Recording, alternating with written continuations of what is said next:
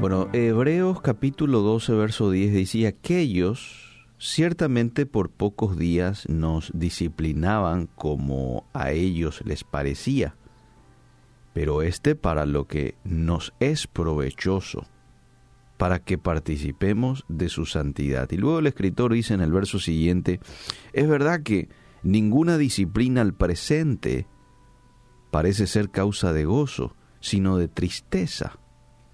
Pero después, fíjate lo que hace, da fruto apacible de justicia a los que en ella han sido ejercitados.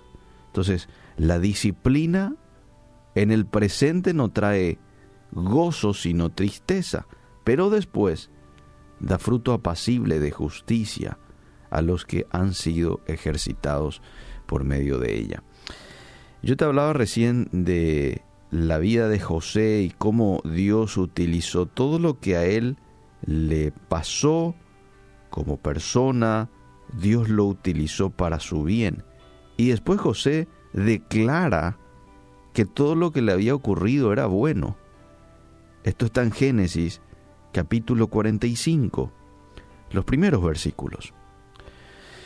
La vida de José, amable oyente, implicó mucho sufrimiento. Este hombre fue traicionado por sus propios hermanos. Fue vendido como esclavo, fue encarcelado injustamente, fue olvidado. Pero luego llegó el momento de revelarse el plan de Dios en su vida y como te decía hace un momento, él declara que todo lo que le había ocurrido fue bueno. Es decir, Dios ya estaba utilizando este proceso para bien de José, como lo hace muchas veces con nosotros. Utiliza el proceso tuyo, utiliza a veces la aflicción, utiliza a veces la traición, el que otros te hayan traicionado, pero está utilizando para formarte a vos. ¿eh? La Biblia nos dice que Dios tiene diversos propósitos para el dolor que experimentamos. Uno de ellos es desarrollar rectitud en nosotros. Dios anhela, Dios desea que caminemos en santidad delante de Él. La voluntad de Dios es vuestra santificación, dice 1 Tesalonicenses 4:3. Y en ese sentido muchas veces utiliza la disciplina, el sufrimiento, la aflicción para alejarnos del pecado y hacernos más fructíferos. Entonces va a utilizar en ese proceso a personas, a veces va a utilizar circunstancias difíciles, de manera a eliminar cualquier actitud, comportamiento, relaciones que no corresponden con un hijo de Dios. Y hay varios pasajes bíblicos que apoyan esto que estoy diciendo. Efesios 4:25, Efesios 29, eh, en fin. Vamos a leer un poco el, el texto de Efesios 4:25. A ver. Dice, por lo cual, desechando la mentira, hablad verdad cada uno con su prójimo porque somos miembros los unos de los otros. Ninguna palabra corrompida, dice el verso 29, salga de vuestra boca, sino la que sea buena para la necesaria edificación a fin de dar gracia a los oyentes.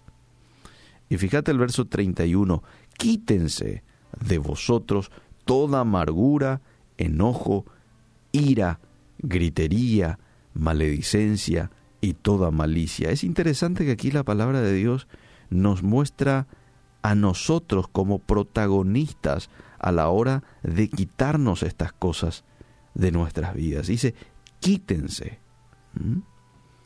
Porque a veces oramos, Señor, quita de mí toda amargura, quita este, toda malicia, Y en cierto sentido está bien, pero yo soy responsable de quitar esas cosas de mí. ¿Y cómo? Y bueno, el enojo, por ejemplo, uno lo quita cuando lo exterioriza, ¿verdad? Cuando te vas y le decís a una persona, mira, me enojé contigo por esto. Y yo quiero pedirte disculpas por, por esta situación, ¿verdad? Quizás es el otro el que te tiene que pedir disculpas, pero vos te vas en señal de, de humildad, le decís, ya no quiero tener este sentimiento contra, contra vos. Es una manera de quitar el enojo. Ponerte en el lugar de la otra persona, por ejemplo, y ahí vas a entender con otra perspectiva del por qué habrá actuado de esa manera. Es no darle lugar en la mente a ese tipo de sentimientos. Es cuando estás a punto de gritar, decir, eh, no, esto no corresponde a un hijo de Dios y trabajás con eso, trabajás con el dominio propio. Son maneras en las que uno este, trabaja para quitar estas cosas que no agradan a Dios de nuestras vidas. Bueno, pero a pesar de que el sufrimiento no sea agradable, puede entrenarnos de manera efectiva para producir una vida de santidad. Dios usa el sufrimiento, amable oyente, también en nuestras vidas para que se manifieste la vida de Cristo en nosotros.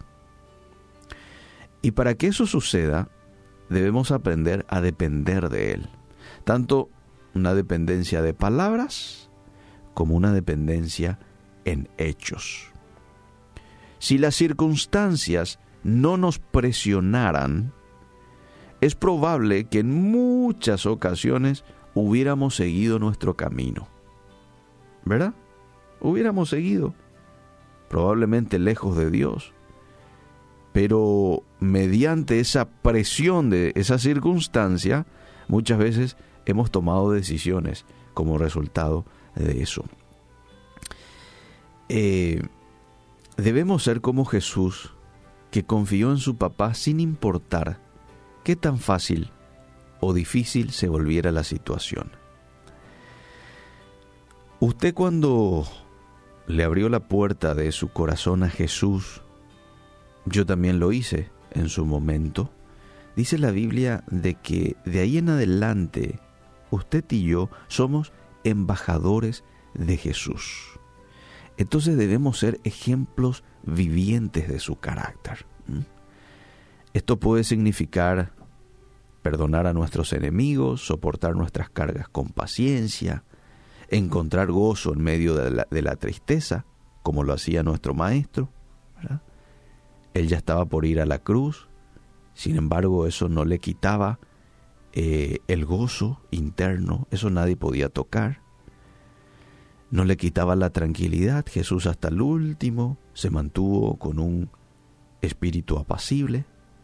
Sí, estuvo triste, y exteriorizó esa tristeza, comentó a sus amigos más íntimos, buscó a Dios en oración con mayor intensidad en ese momento de tristeza, pero siempre se mantuvo con un espíritu tranquilo. Nuestro testimonio no va a ser perfecto, pero debemos demostrar un creciente parecido con el Señor. Yo sé, amable oyente, la vida está llena de problemas, la vida está llena de desafíos, a veces de situaciones de aflicción, pero en las manos de Dios, nuestro sufrimiento es utilizado para propósitos eternos. Entonces hoy, en vez de quejarnos, Señor, queremos agradecerte por el sufrimiento. ¿Mm?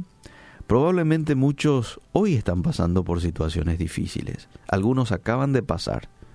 Ahora como que están este, en otra etapa este, de mayor tranquilidad y otros probablemente vayan a entrar en un tiempo de sufrimiento en las próximas horas o en los próximos días. No quiero que te olvides de que Dios permite que pasemos por el sufrimiento porque Dios tiene propósitos interesantes para nuestras vidas. Y ya compartía uno de los propósitos, o varios de los propósitos, crearnos a la imagen de su Hijo Jesús.